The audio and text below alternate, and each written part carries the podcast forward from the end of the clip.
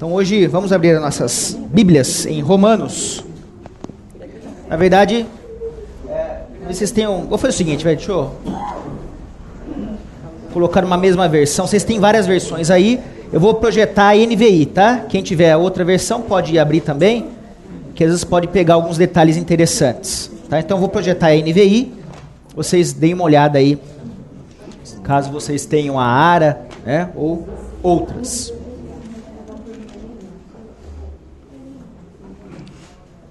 Vamos ler esses três versículos. Alguém com uma voz possante, forte, pode ler para mim, por favor? Aí fica difícil que a pessoa vai ter uma humildade, assim, será que eu falo? Eu tá sendo arrogante? Não. Isso, uma bela voz.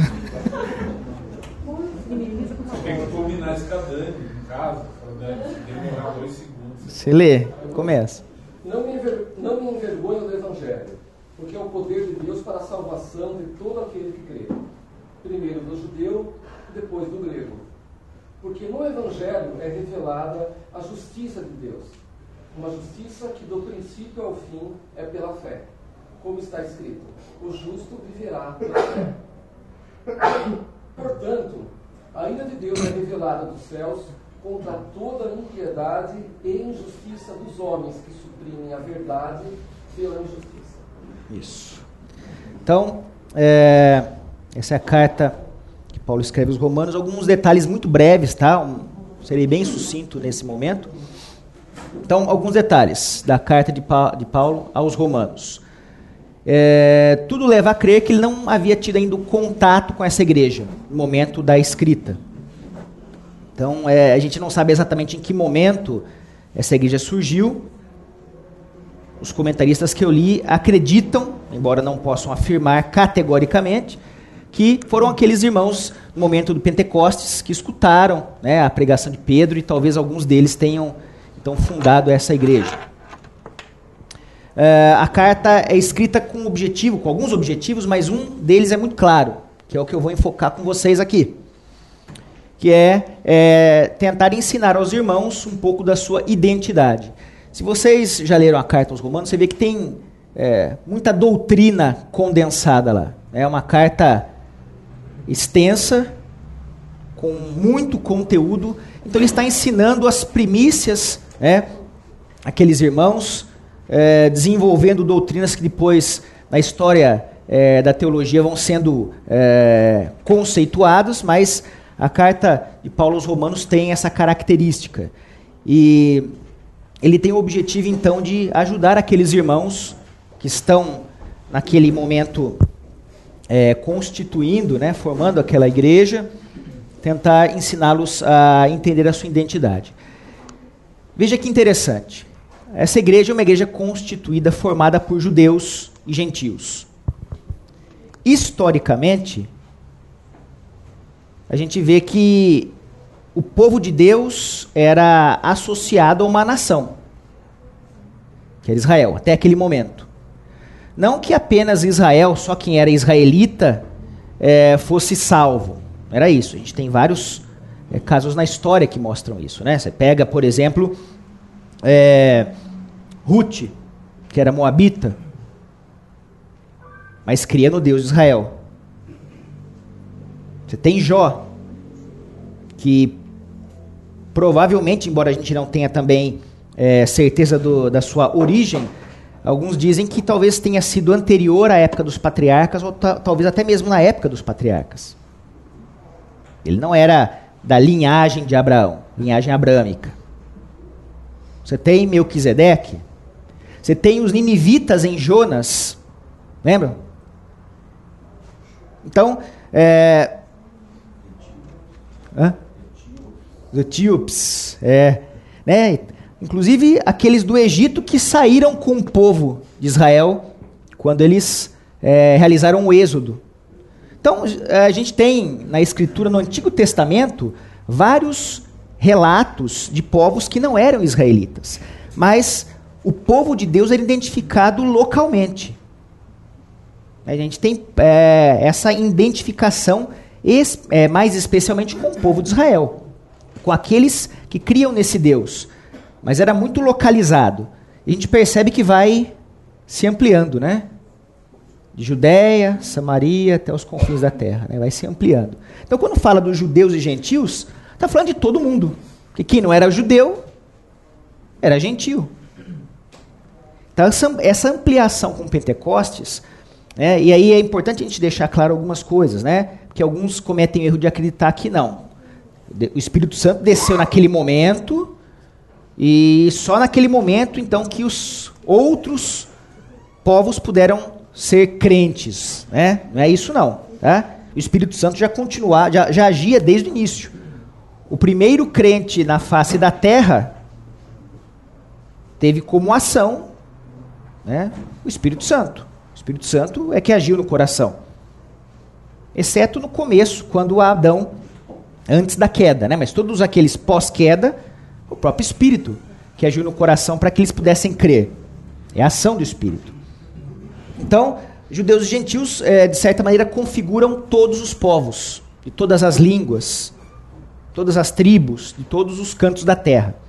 E aí, Imagina aquele povo que antes identificava então a habitação de Deus, mais voltada para um grupo específico, agora se perguntam: bom, e agora? Como é que a gente faz?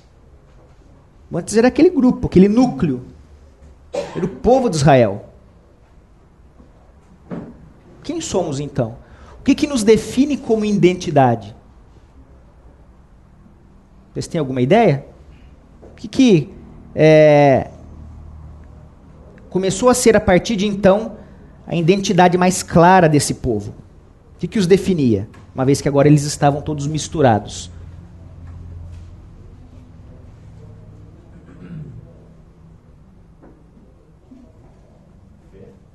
A fé. A fé em Cristo Jesus apresentada no Evangelho. É? A boa nova. Era essa boa nova que anuncia Cristo Jesus. É, era essa. constituía essa unidade. Essa boa notícia era aquilo que os unia. Eles eram agora, a partir de agora, todos embaixadores desse Cristo e portadores desse evangelho, o qual eles testemunhavam para as mais variadas nações. É curioso para a gente avaliar também como o povo de Israel não era um povo muito missionário. A gente tem, é, biblicamente, um relato que é o de Jonas, que é do missionário que não queria sê-lo. Né? Então, foi empurrado. Né? É, aliás, cuidado com aquela visão né, de que Deus está abrindo portas. Porque quando Jonas fugiu para o outro lado de navio, né? Na direção oposta a Nínive, não era uma época muito boa para que os navios aparecessem. Estava com abundância de navios. Então, tinha pouquíssimos navios e tinha um lá que estava levando para a direção oposta. E como que ele poderia ler a situação? Ah, foi a resposta de Deus, né? Afinal de contas, pouquíssimos navios aparecendo e aparece esse para mim. Então, cuidado com esse tipo de, de visão esotérica. Mas enfim, então nós temos esse povo então que agora tá, estava é, se, se é, constituindo e com uma identidade em volta da mensagem do Evangelho. É essa unicidade né, que eles carregavam. E aí ele diz: Não me envergonhe do Evangelho, porque é poder de Deus. E a pergunta: o que é poder para os romanos? Imagina ele escrevendo para aquele povo, tentando ensiná-los que será que para o romano naquele momento era considerado poder? Peço que vocês falem um por vez para a gente não tumultuar a aula. Por favor. De subjugar.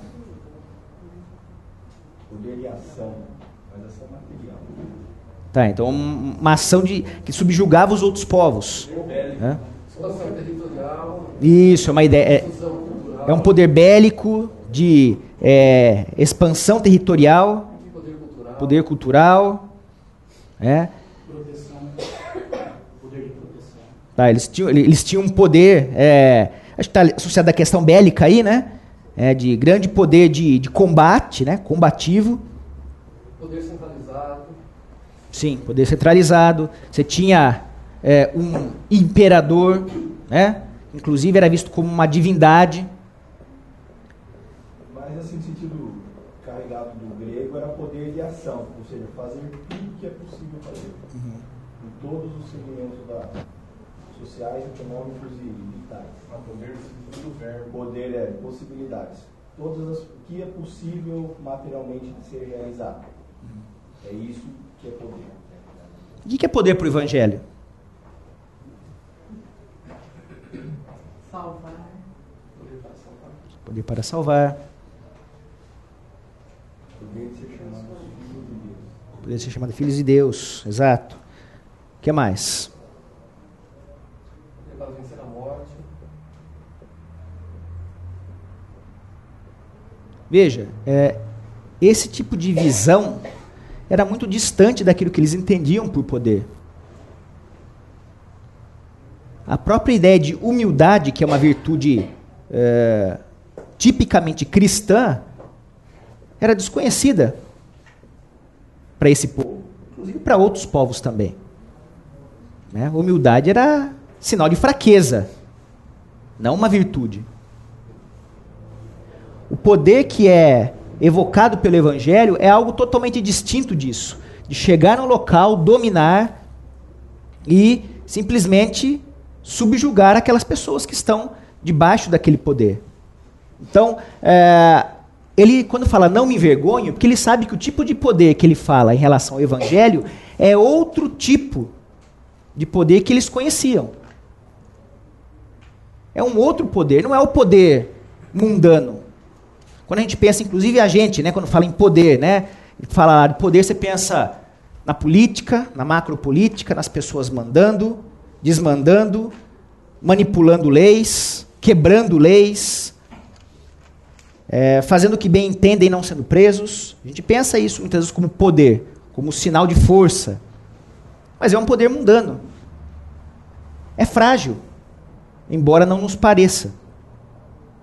E esse poder do evangelho, por isso que ele fala, não me envergonhe. Eu não tenho vergonha desse poder humilde. Eu não tenho vergonha desse poder que está preocupado em salvar do pecado e não de impérios. Ele é, vai construindo uma ideia que a gente vai percebendo que é, ele demonstra claramente: esse poder é muito maior que o poder dos homens. Ele é muito superior. É, então ele é, mostra por que, que ele não se envergonha, que parece estranho, né? Por que, que ele iria se envergonhar? Ele não está falando de pregação, não tenho vergonha de pregar a palavra, não é isso. Ele não tem vergonha mesmo da própria é, mensagem do Evangelho, daquilo que, ela, que, que o Evangelho comunica, né? do que ele é, apresenta, porque é poder de Deus. E ainda no 16, porque é poder de Deus para a salvação de todo aquele que crê, primeiro do judeu, depois do grego. Uh, aqui não há uma distinção de importância, tá? Como se o judeu fosse mais importante e o grego menos importante, tá? Não é uma questão é, de pedigree, tá? Aqui é porque primeiro a mensagem foi para o judeu, é cronológico, e depois para o grego. O que, que Paulo fazia quando chegava numa cidade? Ia para sinagoga, né? Ia atrás da encrenca mesmo, né? Ia lá, sinagoga, pegar na sinagoga. Geralmente o que acontecia? Era expulso, ameaçado tal. Ia pegar para os gentios. Era o movimento dele, né? Mas não por uma questão de importância. Isso também é um perigo que a gente tem que tomar cuidado para não cair nessa ideia, né? De que é, os judeus têm uma importância maior, pensando inclusive nos dias atuais, né? Como é, os dispensacionalistas acreditam. É a mesma igreja, do começo ao fim. Israel é igreja, nós somos igreja. Somos da mesma linhagem. Nós somos a descendência de Abraão, a mesma aliança pactual. É, é o mesmo grupo. Nós somos a igreja já desde, desde sempre. Né? A igreja não foi o plano B. Plano A era Israel, plano B igreja. Não.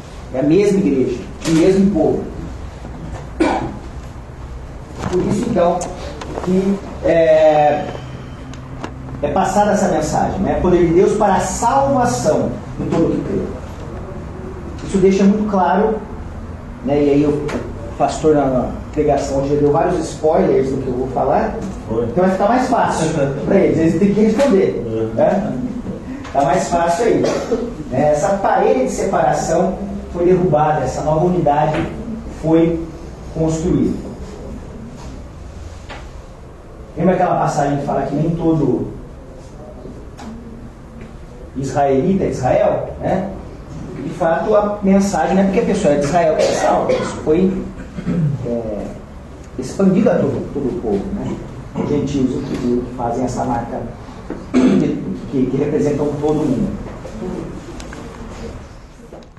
Bom, Deus se revela de duas formas. A gente, na teologia, faz essas duas distinções.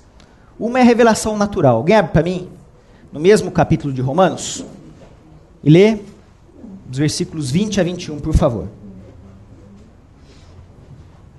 Tem vários textos que a gente poderia escolher, vários salmos também que mostram isso, mas eu quis pegar o mesmo capítulo, porque é, esse assunto é tratado dessa forma no mesmo capítulo. Tanto a revelação natural quanto a especial aparecem nesse mesmo capítulo.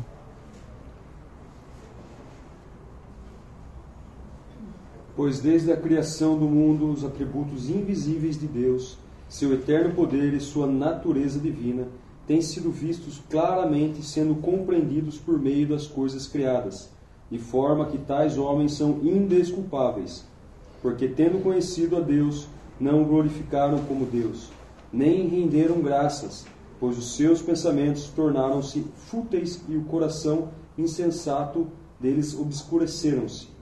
Isso. O pastor falou um pouco sobre isso hoje, né? Então, é, é Deus que, de fato, coloca essa fé no coração do homem. Não há como morto reviver pelas suas próprias forças. No entanto, o homem é sim responsável pelas suas ações. Um erro comum, às vezes, que acontece também, recorrente, é o seguinte: você fala, poxa, o fulano de tal é tão bonzinho, só falta conversão. Ou seja, só falta tudo. Né? Falta o principal. A impressão que às vezes a gente tem é que assim, a pessoa estava com o coração todo preparado, tá, tá, ele estava é, é, diante de Deus. Tinha um corandeu. É, doidinho. E Deus fala: Não, eu não. Isso não existe. É, é, uma coisa é a aparência, outra coisa é o coração. E quem conhece o coração é o Senhor. Se a pessoa não aceita o Senhor, é impossível que essa pessoa o agrade. Ela é inimiga. Esse termo é muito claro. É por isso que a gente não pode entrar nesse, nessa é, ideia de amor também mundano, secularizado, amor hippie, né, que muitas vezes tentam levar para o evangelho, mostrando Jesus como Jesus do paz e amor. Isso é parte da verdade. Não dos hippies, claro, né? Mas, ah, isso é parte da verdade. Jesus é um Deus de paz. Jesus, de fato, é amoroso. Nosso Deus é um Deus de amor. No entanto, tem mais aí. Geralmente, as pessoas que levam esse tipo de pensamento, que Jesus é só amor, elas procuram esconder o livro de Apocalipse bem escondidinho. Quando Jesus chega triunfante, esmagando os crânios, pisando no sangue dos inimigos, essa parte não é muito agradável. Então é importante a gente lembrar que é, a, a maneira como Deus se revela na Escritura, a gente vai ver isso de maneira mais detalhada há pouco, ela começa numa revelação natural, através da beleza, daquilo que nós encontramos naquilo que nós chamamos de natureza. Vocês devem ter passado já por isso, né? Vocês olharem a beleza, às vezes, do mar, ficam extasiados e falam: como é que alguém não pode acreditar? Pode acreditar que isso é do acaso? Ela pode porque não tem espírito, ela está morta. Ela não vai acreditar. Esses vários é, indícios da existência de Deus, elas jamais vão atingir o coração do descrente. Porque o descrente não tem o espírito para perceber isso. Então, para a gente é óbvio. E a gente, como na nossa tarefa apologética, a gente lida com essa questão da incredulidade. Às vezes você mostra por A mais B, olha, vou mostrar agora pela lógica. Agora, essa pessoa não vai conseguir não acreditar. Daí você vai lá, trabalhando, fala, olha, olha como meu pensamento está todo estruturado. Meu pensamento está genial, não tem como. a pessoa fala, ah, tá, não acredito não. Mas é até que o pastor falou hoje, na pregação dele, né, do próprio Jesus dizendo que é, é Deus, é o próprio Deus mesmo, né, fazendo ligação com o sermão. E por que isso? Porque a gente vê um crescimento do ateísmo como se isso fosse um sinal de maturidade intelectual. Então a gente percebe muitos jovens, né, que é aquela arrogância juvenil né, que a gente está acostumado. Né, a gente se olha, né, depois dos 30, 40 anos, para o seu eu sabedor de tudo, lá para os 15, 20, e a gente vê o quanto a gente era estúpido. É a melhor palavra é estúpido. E isso tem crescido muito, que a gente vê em redes sociais as pessoas se des, é, desnudam um pouco mais, e a gente percebe isso, que olha, eu não creio porque a minha intelectualidade é superior a esses que, que creem nas coisas do Senhor. Enquanto, na verdade, a realidade é assustadora. Porque pode ser que eles estão falando, muitos vão ser resgatados pelo Senhor ainda. Mas alguns realmente não vai ser dado a ele essa graça do Senhor se revelar a ela. Isso é assustador. Na, na minha concepção, isso é assustador. O Senhor não permitir que aquela pessoa venha a crer. É, e acho que é importante lembrar o seguinte, né? É, Deus é um Deus justo. E exatamente por ser justo, ele não precisa fazer isso. Sim. É? Então, ele graciosamente nos escolheu. Por misericórdia, a gente não recebe aquilo que deveria, que é nada mais que o inferno. Então, também, assim como eles, é, de maneira equivocada, acreditam que pela intelectualidade eles são superiores, a gente não pode cair no mesmo erro e acreditar que pela nossa intelectualidade nós acreditamos em Cristo. Novamente, não tem nada a ver com a gente. É a graça de Deus. É, é a ação regeneradora do Espírito que nos faz acreditar. E aí, é, no versículo 17, em Romanos, que está aqui, olha, nos mostra a revelação especial porque no Evangelho é revelada a justiça de Deus. Uma justiça que, do princípio ao fim, é pela fé. Como está escrito: o justo viverá pela fé. Então não é apenas a fé salvadora, aquela fé, aquele start, né? aquele momento que você percebe toda a diferença, você aceita né, no seu momento de conversão, mas é a vida toda vivendo pela fé. A fé é uma constante na vida do crente. Claro, a gente sabe, com altos e baixos. Nós somos muitas vezes instáveis. Lutamos com pecados. Alguns vencemos com maior facilidade. Outros lutamos a vida toda. Mas tudo isso Deus permite que aconteça para que a gente se pareça cada vez mais com o Filho. Com propósitos que Ele tem. É?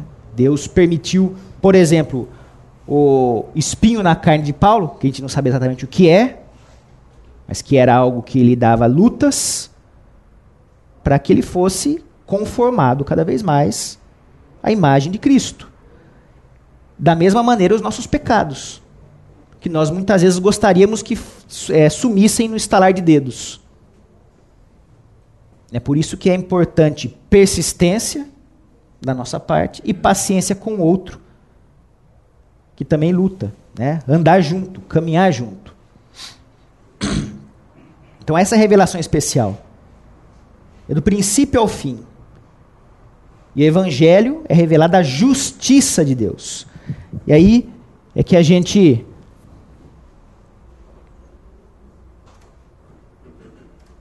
deve pensar nas boas novas. Que é a justiça revelada do Senhor. Então a primeira pergunta é boas novas para quem? Que é uma boa notícia, mas é uma boa notícia para alguém. Aliás, só abrindo um parênteses aqui, porque o pastor comentou hoje, né, sobre é, o pão que desceu do céu. E eu quero só elucidar uma coisa que eu acho que é importante para a gente entender quando as pessoas dizem que Jesus é o ápice da revelação. Jesus é o ápice da revelação, Porque a escritura toda é Deus se revelando. E naquele momento, quando Jesus, né, quando, quando Deus encarna, é Deus se revelando face a face, comendo a nossa comida, andando conosco. Eu também já vi alguns equívocos de acreditar que Jesus é o ápice da revelação porque ele conhecia mais, né? porque é, ele era o sábio dentre os sábios. É evidente que ele era isso também. Mas o que torna Jesus o ápice da revelação é porque é Deus conosco.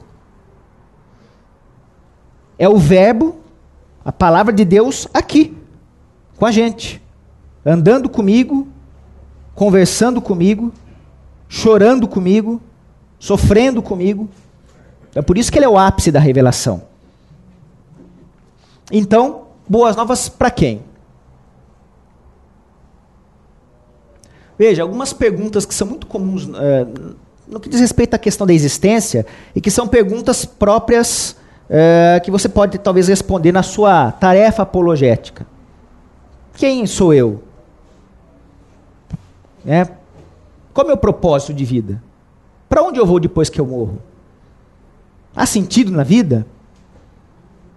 É a pergunta, como é que vocês responderiam essas questões? O que, vocês poderiam me dar aí de. Vamos, vamos fazer um exercício é, filosófico e teológico aqui. É? Se alguém chegasse para você e falasse assim: Olha, eu queria saber de você, na sua opinião, quem nós somos? Nós temos algum propósito? Se temos, que propósito é esse? O que vocês poderiam colocar? Vamos começar por aqui, vai. Quem eu sou? Ou quem sou eu?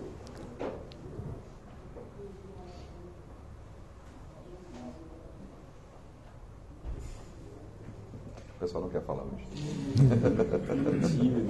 A resposta é né? É, é longa, é longa. Pode ser um pedaço da resposta, só não precisa ser inteira, não. Você quem sou eu, aí acho que a pergunta parece que é singularizante, individual. individual. É, quem nós Mas, somos. Na verdade, ela está trabalhando com gênero. Isso.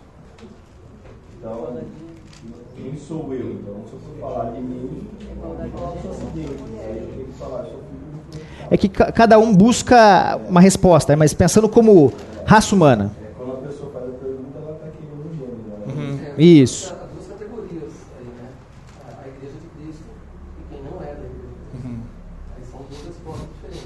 Mas o que nos. Mas tem algo que nos une, mesmo aqueles que. Isso, somos criados, né? A imagem e semelhança do Senhor.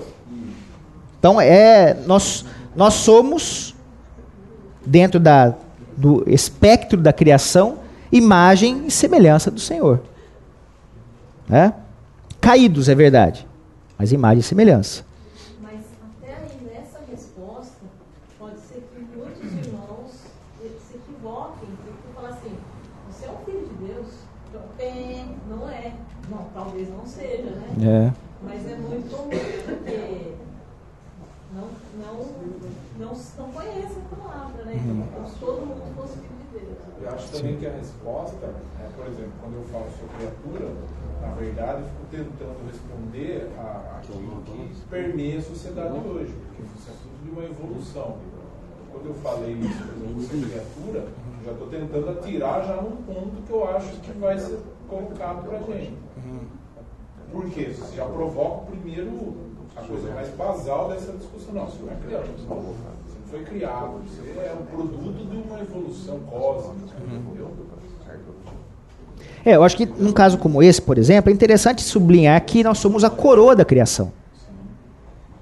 Então, eu digo né? assim, as nossas Sim. respostas vêm de supostas contra-argumentações. Uhum. Você já imagina o que o cara vai falar quando ele te pergunta isso, você já tenta responder alguma coisa, já tentando responder o que o cara talvez esteja pensando. A gente supõe muita coisa. sim. Talvez não, talvez responder diretamente com a objetividade da questão. Quem sou eu? Sempre parece haver.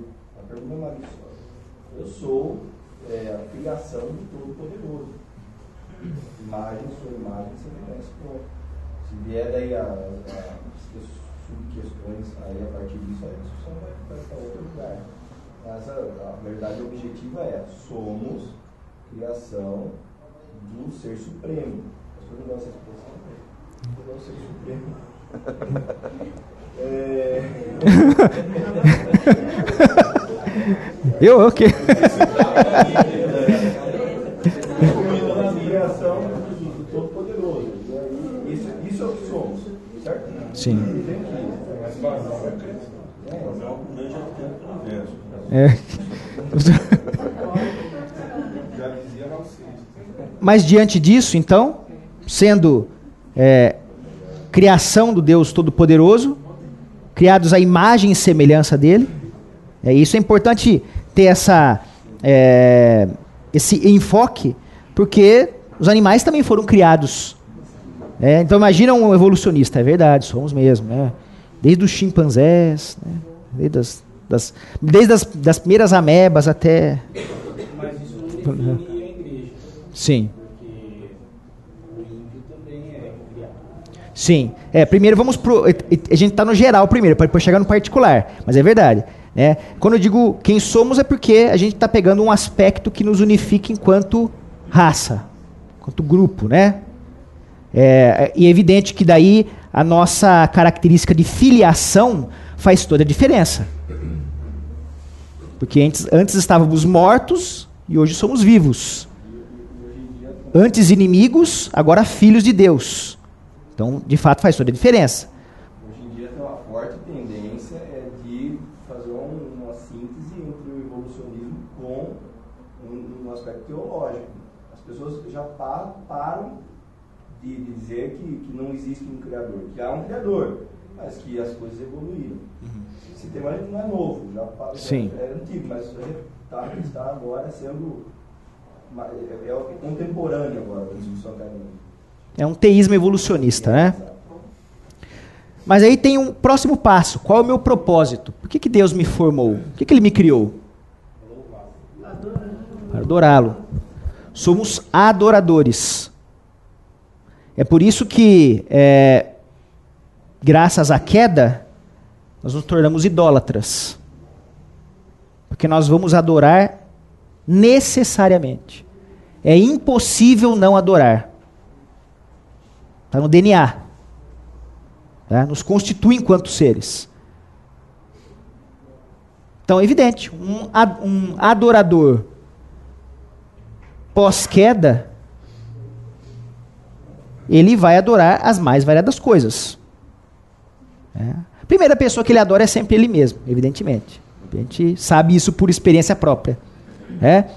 Mas veja como é, isso leva a desdobramentos.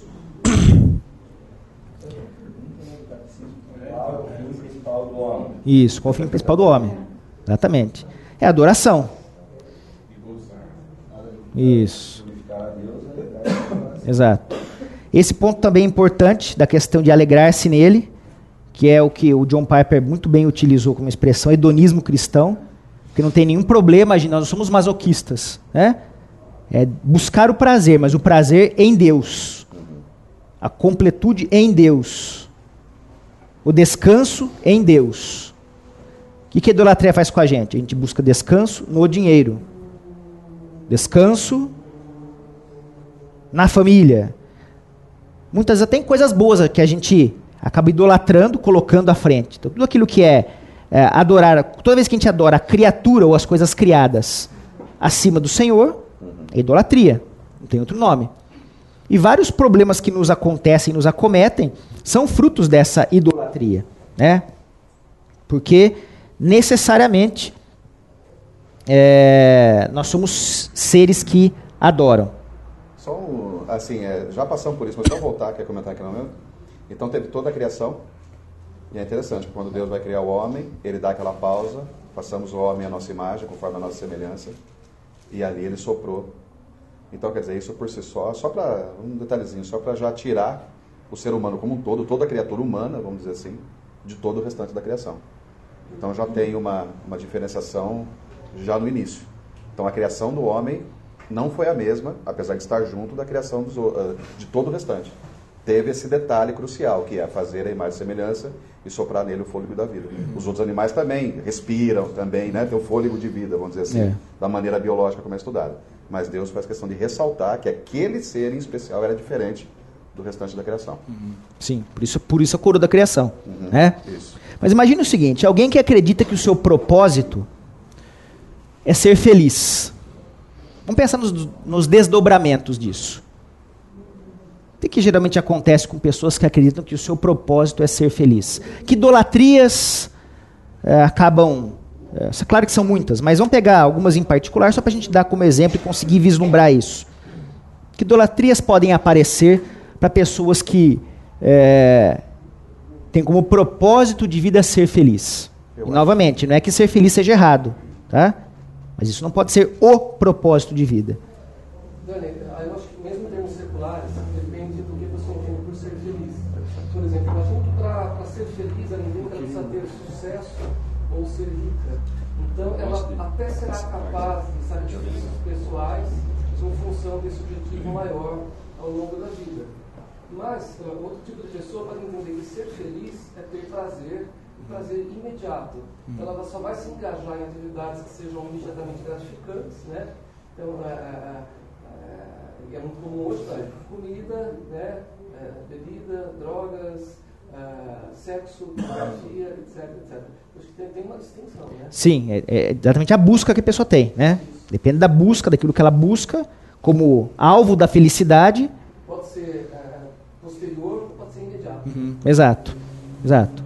Então veja, a gente tem é, pô, o conforto, por exemplo, pode ser um, um alvo, né? Então, eu entendo que o conceito de felicidade de cada pessoa muitas vezes está atrelado ao verdadeiro Deus, à verdadeira adoração dele. Então, se por exemplo, é, é, é, ele, tem um, ele tem uma idolatria ao dinheiro, quando ele falta, ela se sente infeliz. Ela tem uma idolatria à, à, à saúde, a se mostrar bem. Quando isso lhe falta, ele se torna infeliz. Ele tem uma idolatria à família. Quando a família está com problema, ele se torna. Entendeu? Mais ou menos. Então, que muitas vezes o conceito que a pessoa tem da infelicidade é quando o verdadeiro ídolo do coração dele não está sendo devidamente Alimentado, satisfeito, é. alimentado. É, exato. Então, ah, as boas novas nesse sentido, elas vão também numa direção oposta à idolatria. Elas colocam a gente novamente no eixo. né? Porque quando eu coloco, na verdade, boas novas para quem, é quase que uma pergunta retórica. A gente sabe. As boas novas não são para os ímpios. As boas notícias não são boas notícias para os ímpios. Para a gente. Porque isso também está associado a um outro aspecto de grande importância. Veja, é, isso nos conecta à ideia de justiça. Assim como Deus colocou a sua justiça aos eleitos, com- é, é, é, é, completando plenamente a sua justiça, despejando a sua ira no filho, ira que deveria ser nossa, para os ímpios, a ira dele virá. Veja, é, Jesus toma sobre o seu corpo toda a ira, ira santa. Uma ira que é, ele não deixou de realizar. Então a gente tem às vezes uma ideia de que também pode, pode acontecer, né? uma ideia equivocada, de que Deus refreou a sua ira. Não, Deus não refreou, ele aplicou a sua ira. E para os eleitos, aplicou a sua ira plenamente no filho. Sendo que ele cumpriu, ele obedeceu plenamente a lei em nosso lugar e sofreu plenamente. É por isso que nós podemos ser chamados de filhos de Deus. E por isso que somos justificados. Ele nos tornou justo. justos, né? Então, é, Deus não deixou de aplicar a sua justiça. E para aqueles no juízo, no dia do juízo, quando estiverem é, no grande julgamento, eles experimentarão a plena ira do Senhor. Vivendo numa habitação, num local, que é o inferno, que não está é, sem Deus, que também é o equívoco. Não, o inferno é um lugar sem Deus. Não, Deus é, é onipresente, não tem como ele estar longe, distante do inferno. Mas lá sua justiça é plenamente aplicada local de choro e ranger de dentes. E essa visão, né, porque você fala, o que isso tem a ver com apologética? É porque a apresentação correta do que é evangelho não pode ser apenas a apresentação colorida, porque é distorcida. O evangelho não é só isso. Apresentar a Jesus não é apresentar apenas a sua face redentora, que sim, é essencial ser apresentada. Mas a gente tem, depois nós vamos ler em Apocalipse, a apresentação clara desse Jesus também que aplica a justiça. Do Cordeiro poderoso, que volta de forma gloriosa para aplicar a justiça. Esse aspecto também não pode ser negligenciado. Então, muito cuidado, a gente tem que tomar muito cuidado na hora de apresentar esse, esse é, Senhor. Apresentar a ira, ira divina é apresentar sim um aspecto dessas boas novas. Isso é bom para a gente, é uma boa notícia, porque Jesus tomou sobre si os nossos pecados. Porque, porque ele recebeu sobre si, sobre si a sua a, a ira divina. Então, é, nesse sentido, a gente pode falar que Deus ele é tanto justo quanto gracioso conosco. Justiça e graça se unem nesse momento quando Jesus toma a justiça do Senhor, né, recebe toda essa ira, e nós graciosamente somos é, beneficiados, como agora sim como filhos adotivos do Altíssimo. Então as boas novas são que a justiça de um Deus santo e irado foi satisfeita pelo Cordeiro Santo e Imaculado. É o único que poderia receber isso no nosso lugar.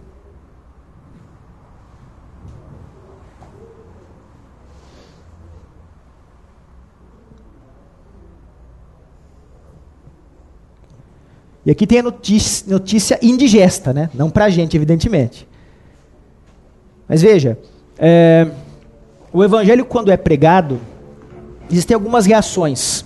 A gente vê lá Paulo no Areópago, quando ele vai apresentar o Evangelho do nosso Senhor Jesus Cristo, alguns se interessaram e falaram: olha, quanto a isso, queremos escutar em outra oportunidade.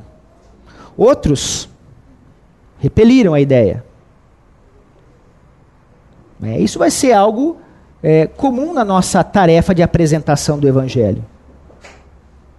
Tanto na tarefa evangelística quanto apologética, que são indissociáveis. Né, que podem aparecer, claro, em momentos diferentes. Mas na vida do crente elas são indissociáveis. E é uma notícia não muito agradável. Só que para aquele que é escolhido, isso vai lhe soar doce, porque Deus já trabalhou no seu coração. Deus já está mudando esse coração de pedra em coração de carne para aquele que está sendo regenerado pelo Senhor, essa palavra vai aparecer como bálsamo. Porque ele vai ansiar por Cristo. Mas para o ímpio, isso é loucura. Isso é agressão. Isso é xingamento. Discurso de ódio. Discurso de ódio. Né? Aliás, não é à toa, né? Que é, aquilo que é atacado dentro desse, é, desses valores, né? Dessa, desses discursos é, atuais, do politicamente correto, é, dentro das mais variadas ideologias que aparecem, ideologias pós-modernas, seja como for, é, o que é atacado de fato é o cristianismo. Ele é o alvo. Né? E, na verdade, quando a gente fala que é o cristianismo, é o próprio Cristo. E a gente já até chegou a comentar isso em aula, né? Uma coisa é você falar para uma pessoa sobre Deus, uma ideia genérica. Outra coisa é, eu falo de Cristo. Isso faz toda a diferença. Não, eu não creio em Deus apenas. Eu creio em Deus trino. E creio que o, a segunda pessoa da Trindade, o Filho, encarnou e veio para me salvar. Me salvar do meu pecado. Problema que não só eu tenho, mas todos temos. Veja, para alguns isso vai é, abrir os olhos, as escamas vão cair. Para outros, isso é ofensa. Mas esse tem que ser o evangelho apresentado. Esse é o evangelho. Essa é a boa nova. Mas é que nem eu vim conversando com a Ana hoje, no caminho de hoje. Hoje está na parada do orgulho gay é hoje, né? O homossexualismo é um pecado como os outros? Sim. Mas é um dos poucos pecados em que há uma militância de você ter o orgulho do pecado. É como se você tivesse a, a, a, orgulho, a parada do orgulho adúltero. Parada do orgulho é... pedófilo. pedófilo. É, é, um pecado como todo. É, parada do orgulho do roubo parado do orgulho da maledicência. É a mesma coisa. Só que eles estruturam de uma maneira que envolve um psicológico muito grande das pessoas, para que esse pecado, assim como os outros, ele se torne, é, é, que o próprio pecado se torne motivo de orgulho para a pessoa. Né? É a maneira, e se você aponta, fala assim, meu amigo, não é só essa existência, você vai, você está caminhando a passos largos para uma, uma situação terrível. Mas não, você tem que se orgulhar daquele pecado e isso te cria uma pouraça de, de, de contra as verdades do Evangelho do Senhor. E, Deus me fez, Deus me fez assim. Uhum. Muitos falam, Deus, Deus é amor, né? ligando todos os pontos. Uhum. Deus é amor, Ele me ama como eu sou. Toda forma de a, a, amor é válida, como o pastor gosta sempre de citar músicas. Como o Lulu Santos fala. Né? Nascimento. Na verdade, os, os vários uh, poetas populares, né? Do cancioneiro. Mas é isso mesmo, né? É isso mesmo, Edinho. E olha só, Portanto, a ira de Deus é revelada do céu contra toda a impiedade e injustiça dos homens, que suprimem a verdade pela injustiça. Não é algo facilmente digerível, exceto se o espírito não trabalha no seu coração e te muda. É, é algo de fato ofensivo. Não é à toa que as feministas odeiam tanto Paulo, né? Não que elas, não, elas gostem dos outros, mas explicitamente eu escutei muito feminista. Ah, Paulo era um machista, é, pessoa execrável. Né? Quem pode escutar essas verdades? Essa obstinação que a gente se refere, né? é o que a gente vai ver na sequência do texto aí. Uhum. E o próprio profeta Isaías né, diz que as pessoas não apenas cometem pecado, mas publicam o seu pecado.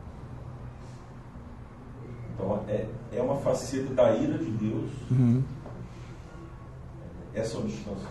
Uhum esse endurecimento, né? Essa... Não apenas a pessoa comete o pecado, mas se ufana dele. Uhum. Bom, pastor. Isaías 4. 4. Publica o seu pecado. Como é, verso tem Isaías 3, desculpa, 9. Os tempos do seu rosto testifica contra eles e como Sodoma publicam o seu pecado e não cobrem.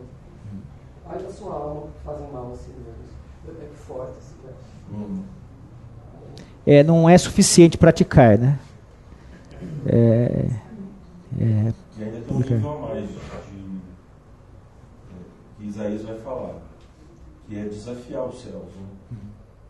Então, você vê que é uma progressão na decadência. Uhum. Enquanto o crente é uma progressão na santificação, uhum de amor, de redenção, o ímpio também progride. Uma estutícia, né? né? É, ele regride, é. assim, na estutícia. Então, é, ele, Isaías na profecia chega, né? Vamos, Deus. Age. Senhor Deus, julga. Uhum. Então, nós temos vivido dias assim hoje. Né? Sim. As pessoas estão desafiando a Deus a, a exercer sua ira. Senhor Deus, então, quero ver. Uhum. Julga aí. É. Com Jesus não na cruz? Sim. Se tu és o que diz ser, daí. Desce daí. É. Isso mesmo. Gente, para concluir, vamos abrir em Apocalipse 19. Esse é um aspecto, como eu disse no começo da aula, mas que a gente não pode se esquecer. Isso também é, isso também está ligado às boas novas. Mas é algo terrível para os não crentes. E belíssimo para os crentes. Apocalipse 19, de 5 a 15, eu leio, tá? Minha versão é NVI. Então veio do trono uma voz conclamando: Louvem nosso Deus, todos vocês, seus servos, vocês que o temem, tanto pequenos como grandes.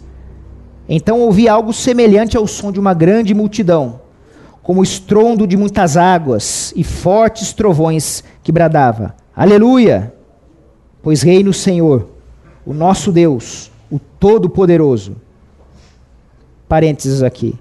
É, se vocês já estiveram perto de cataratas, já escutaram certamente raios próximos caindo, é algo ensurdecedor. Né, então, aleluia, algo ensurdecedor, várias vozes dos santos de toda a criação. Pois reina o Senhor, o nosso Deus, o Todo-Poderoso. Regozijemo-nos, vamos nos alegrar e dar-lhe glória pois chegou a hora do casamento do cordeiro, e a sua noiva, a igreja, já se aprontou. Foi-lhe dado para vestir-se linho puro, brilhante e puro, vinho fino, brilhante e puro. Linho fino são os atos justos dos santos. E o Senhor me disse: escreva. E o anjo, perdão, me disse: escreva, felizes os convidados para o banquete do casamento do cordeiro. E acrescentou: Estas são as palavras verdadeiras de Deus. Então caí aos seus pés para adorá-lo. Mas ele me disse: Não faça isso. Sou servo como você, o anjo, né, falando. E como seus irmãos que se mantêm fiéis ao testemunho de Jesus. Adore a Deus. O testemunho de Jesus é o espírito de profecia. Vi o céu aberto e diante de mim um cavalo branco, cujo cavaleiro se chama Fiel e Verdadeiro. Ele julga e guerreia com justiça. Seus olhos são como chamas de fogo. Em sua cabeça há muitas coroas. E um nome que só ele conhece, e ninguém mais. Está vestido com um manto tingido de sangue. E o seu nome é Palavra de Deus, Verbo, Cristo, é Ele mesmo. Os exércitos do céu o seguiam, vestidos de linho fino, branco e puro, e montados em cavalos brancos, assim como ele. De sua boca saiu uma espada afiada, com a qual ferirá as nações. Ele as governará com um cetro de ferro. Ele pisa o lagar do vinho, do furor da ira do Deus Todo-Poderoso. Então, veja que imagem é, gloriosa, mas ao mesmo tempo aterrorizante. É? é, as duas coisas não são excludentes. Uma imagem belíssima, mas ao mesmo tempo que causa pavor, te coloca de joelhos. Esse Jesus apresentado aqui também é o Jesus dos evangelhos. Gente, perguntas?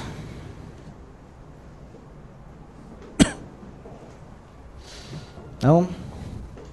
Márcio, você pode orar para a gente? Nos damos graças pela tua palavra que nos enriquece, nos encoraja a viver nesse mundo difícil. Não que essa época é mais difícil das outras, mas por estarmos vivendo numa época, como comentamos aqui, onde as pessoas desafiam o Senhor com suas mentiras, com seus pecados. Nos dá força, Senhor, para sermos reflexo da tua verdade do teu amor para eles para aqueles que estão à nossa volta, da nossa família, com aqueles que trabalham à nossa volta, com os nossos amigos, para que anunciemos a verdade por inteiro, do teu amor e da tua justiça. Em nome de Jesus. Amém. Amém. Bom domingo.